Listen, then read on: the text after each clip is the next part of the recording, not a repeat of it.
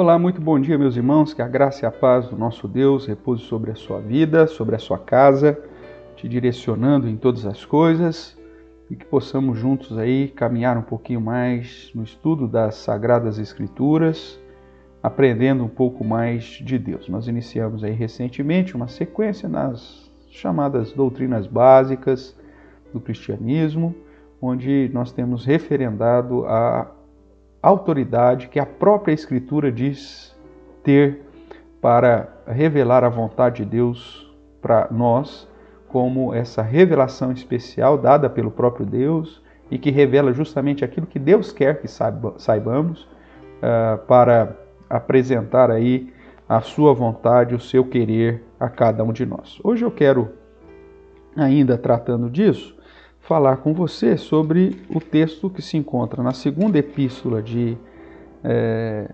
Paulo, escrita a Timóteo, então, 2 Timóteo, capítulo 3, do verso 14 em diante, que exalta aí o valor, mais uma vez, das sagradas escrituras. Diz assim: Paulo falando a Timóteo: Tu, porém, permanece naquilo que aprendestes e de que foste inteirado, sabendo de quem o aprendestes, e que desde a infância sabe ou sabes as sagradas letras que podem tornar-te sábio para a salvação pela fé em Cristo Jesus. Toda a Escritura é inspirada por Deus e útil para o ensino, para a repreensão, para a correção, para a educação na justiça, a fim de que o homem de Deus seja perfeito e perfeitamente habilitado para toda boa obra. Maravilha. Louvado seja o nome do Senhor e louvado seja o nome do nosso Deus pela Sua palavra.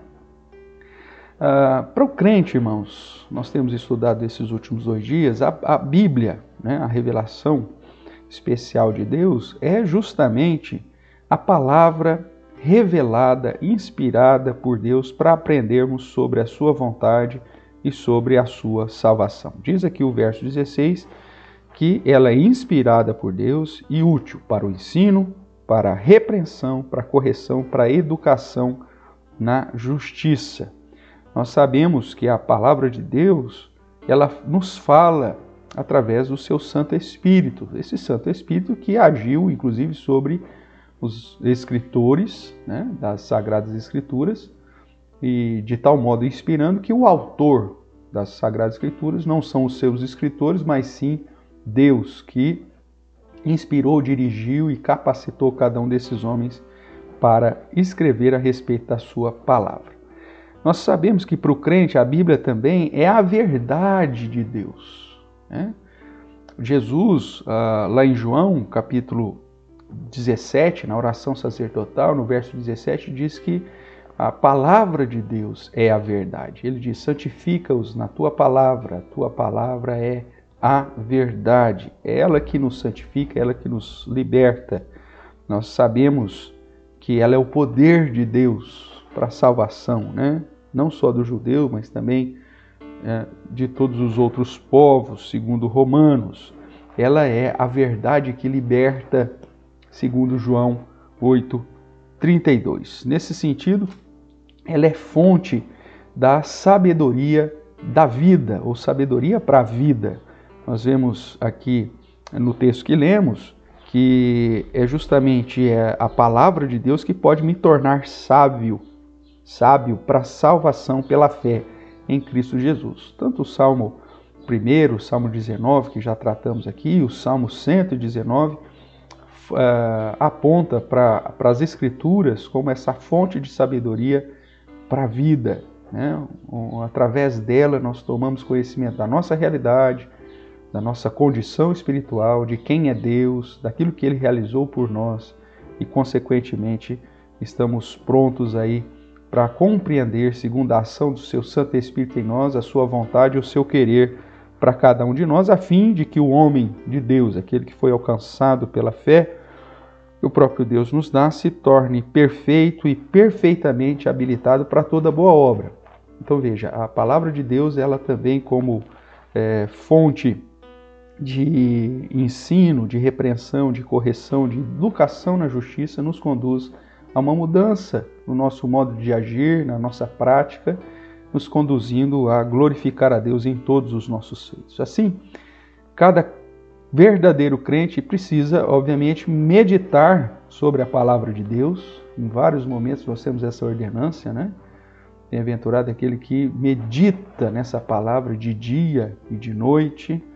Nós precisamos, como crentes, escutar e praticar os ensinos da palavra, ou como Jesus ensina em Mateus 7, não apenas ouvir, mas ouvir e praticar. Né? Isso nos, nos conduz a sermos prudentes, ou como Tiago, em sua epístola, chama atenção para não sermos apenas ouvintes, mas praticantes da palavra, e como crentes também precisamos proclamar a palavra de Deus para os outros, anunciar essa salvação, e como é, também é dito em Pedro, né, é, que possamos, como parte do povo de propriedade exclusiva de Deus, é, chamados para sua maravilhosa luz, proclamarmos as virtudes de Deus. Aqui mesmo em 2 Timóteo, ainda no capítulo, na transição do capítulo 3 para o 4, no verso, capítulo 4 vai dizer assim,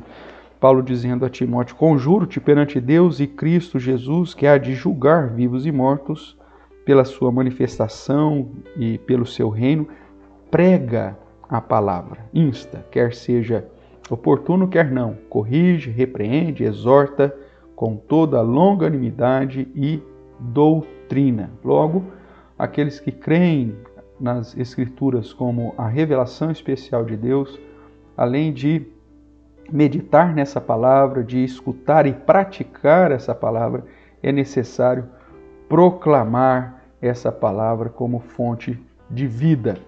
Nesse sentido, como atividade natural do verdadeiro crente, o, meditar na palavra, o estudar da palavra faz parte da sua vida, do seu cotidiano. Por isso, ah, alguns princípios básicos, né? Para você colocar em prática. Como que eu devo ler a Bíblia? Primeiramente, você deve ler a Bíblia constantemente.